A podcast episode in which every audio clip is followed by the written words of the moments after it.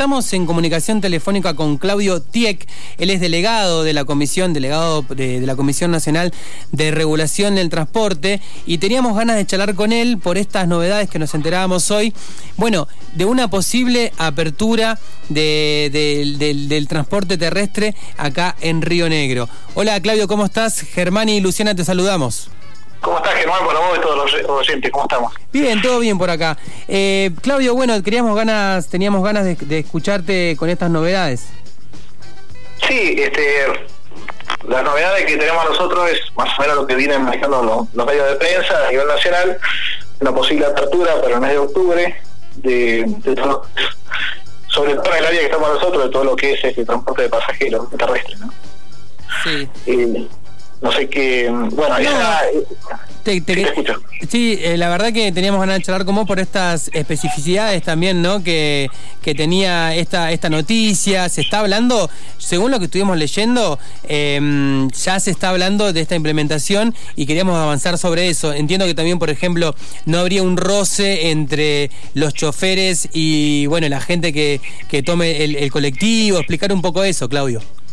Sí, nosotros en realidad ya venimos trabajando con los repatriados, desplazaron aproximadamente dos personas, ya venimos trabajando con un protocolo que en su momento se tuvo que improvisar, porque este tema es muy dinámico los primeros meses, pero bueno, eh, por lo menos se manifestó bien, o sea, el, protocolo da resultados, no te olvides que desplazamos 12.000 personas y solamente hubo un solo caso, significa que se está trabajando en el, en el protocolo implementado más reforzado, ¿no? Significa que ahora los, los vehículos van a contar con una, una máquina de ozono, desinfección, desinfección continua, este, eh, que ventilado, más la ventilación del vehículo y aparte se está trabajando, que todavía no está implementado, que se está trabajando solamente en estos días, es la cantidad y el porcentaje de las personas que van a viajar en, en un servicio ¿no? de pasajeros. Eh, pero bueno, vuelvo a aclarar, se ha tomado algunos puntos para reforzar el protocolo que ya está en funcionamiento, tendría que ser por, los repatriados, y bueno, y de ahí seguramente en octubre se hará el lanzamiento para, para poder, este, bueno, va a depender de cada provincia el de las personas, no si hay una provincia que hace un convenio con la provincia de Río Negro y con la gobernadora a la carrera, nosotros este, estamos preparados para, para poder traer el, turismo o, o los ciudadanos. Y la cantidad de pasajeros entonces estaría reducida. Sí, nosotros venimos trabajando con una cantidad reducida, por eso no hemos tenido ni inconvenientes.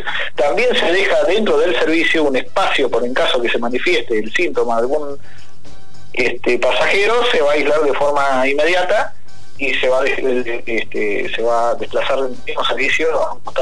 Nosotros, no solamente eso, este, el protocolo consiste en un certificado médico antes de ascender al, servicio, este, o sea, se han chequeado por un médico matriculado, que también, este, también tenga los tapabocas, alcohol en gel, eh, no va a estar el servicio de catering, tampoco las frazadas y almohadas, eh, bueno, el vehículo ventilado, un montón de cuestiones, el, también como recién decían ustedes, el, chofer no tiene, mm. no tiene contacto con, con los pasajeros, tampoco con los, con los, digamos, con el equipaje.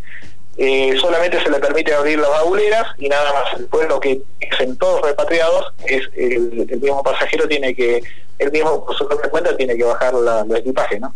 Bien. Pero bueno, mm. son series que fuimos aprendiendo bajo, bajo estos últimos seis meses, en un momento tan difícil y tan dinámico, pero bueno, los resultados de la vista, son buenos, el protocolo es bueno, solamente que ahora se está trabajando en el Ministerio de, Transporte de Nación, en con Salud Pública de Nación, obviamente la CNRT tiene mucho que ver con esta cuestión, porque somos nosotros los que hemos chequeado y controlado que esto funcione y está bajo nuestra responsabilidad.